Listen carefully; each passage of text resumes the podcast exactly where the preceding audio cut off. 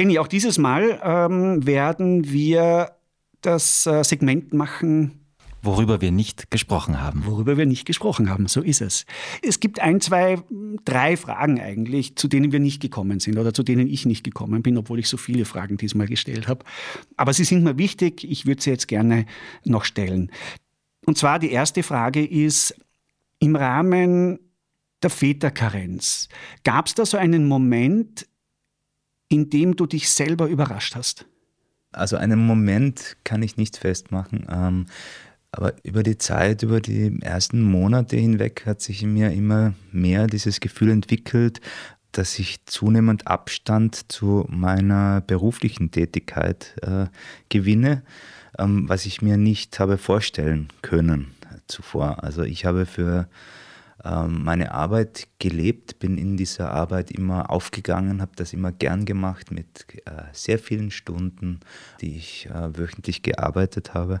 Und auch nach dem offiziellen Ende der Arbeit habe ich weitergearbeitet und das war eigentlich der, der Kern meines Daseins, würde ich sagen.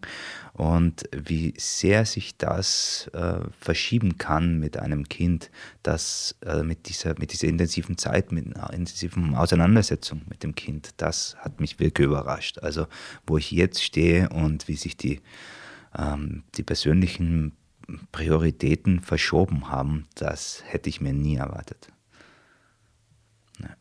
Womit hast du vielleicht dein Umfeld überrascht? Wenn dein Umfeld, wer auch immer das ist, jetzt hier sitzen würde und zugehört hätte, was würde dein Umfeld sagen? Ja, mein Umfeld ist glücklicherweise recht äh, umfassend, ist groß. Ich habe einen, einen, einen, einen, großen Freundeskreis, aber was mir schon äh, auch gesagt worden ist, ganz, ganz klar und direkt, ist von meiner Partnerin, dass sie sich nicht erwartet hätte, dass ich das so gut mache, aus ihrer Sicht jetzt. Ob ich das gut mache oder nicht, ist schwer selbst zu beurteilen, aber ähm, aus ihrer Sicht ist das so. Ja. Das ist ein schönes äh, Feedback. Das ist ein gutes Kompliment, ja, das nehme ich gerne. Mhm. Didi, wir haben im Gespräch, das wir vorab geführt haben mit dir, beim Kennenlernen mhm. und gemeinsamen Abstecken, worum es heute so gehen könnte, äh, in dem Gespräch hast du beiläufig erwähnt, dass die Familienplanung also nach der Geburt eures Sohnes abgeschlossen ist. Und das hat bei uns ein bisschen ähm, soll ich sagen, wir haben uns, ein paar, paar, Fragezeichen haben sich da bei uns gebildet, was, was damit genau gemeint sein äh, könnte. Magst du da noch kurz was dazu sagen? Ja, gerne. Ähm, also in Absprache mit meiner Partnerin, die über Monate gedauert hat, ähm, über ja eigentlich von bald mal nach der Geburt weg bis, äh, also ich, ich würde fast sagen, ein Jahr fast gedauert hat, diese Absprache oder diese, diese immer wiederkehrenden Absprachen habe ich mich dann entschieden, ähm, mich einer Vasektomie zu unterziehen und habe das auch gemacht. Der Gedanke ähm, war zunächst, ähm, ich bin mit einem Kind vollkommen ausgelastet. Ich kann mir nicht vorstellen, dass ich mit zwei Kindern weniger ausgelastet sein könnte.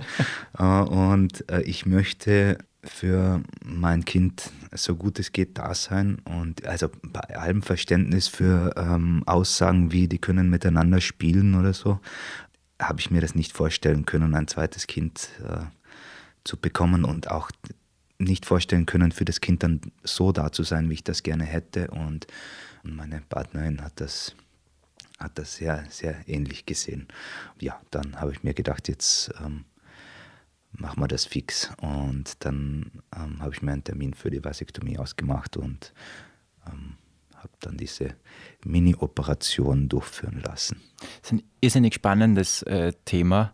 Matthias, vielleicht könnten wir uns überlegen, ob wir dazu auch mal was machen können oder wollen. Ich okay. finde es ich sehr, sehr spannend. Es ist, es ist ein Männerthema, das nicht nur Männer betrifft natürlich.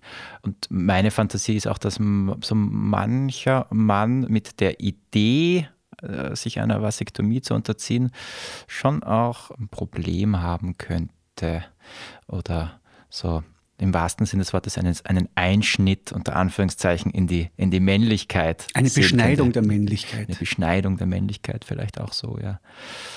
Ja, interessant. Schauen wir mal. Möglicherweise machen wir oder was. Danke für die, auch, auch hier für die Offenheit, die, die dass Ja, du uns gerne. das Ja, ähm, auf jeden erzählst. Ja. Jetzt habe ich trotzdem noch eine Frage. Wir haben das nämlich auch im Vorgespräch, ähm, habe ich die Frage gestellt und ich würde sie jetzt gerne nochmal stellen. Ihr habt einen Sohn in, in die Welt gesetzt. Ja.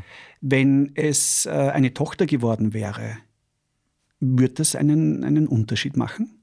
Ich, ich kann das nicht sagen. Also ich, ich weiß es, ich kann es mir nicht vorstellen. Ich, ich hoffe nicht, dass es einen großen Unterschied gemacht hätte. So was, wenn ich an meine, an meine Überzeugungen denke, dann, dann glaube ich, ich hätte mein Bestes gegeben dafür, dass es keinen Unterschied macht.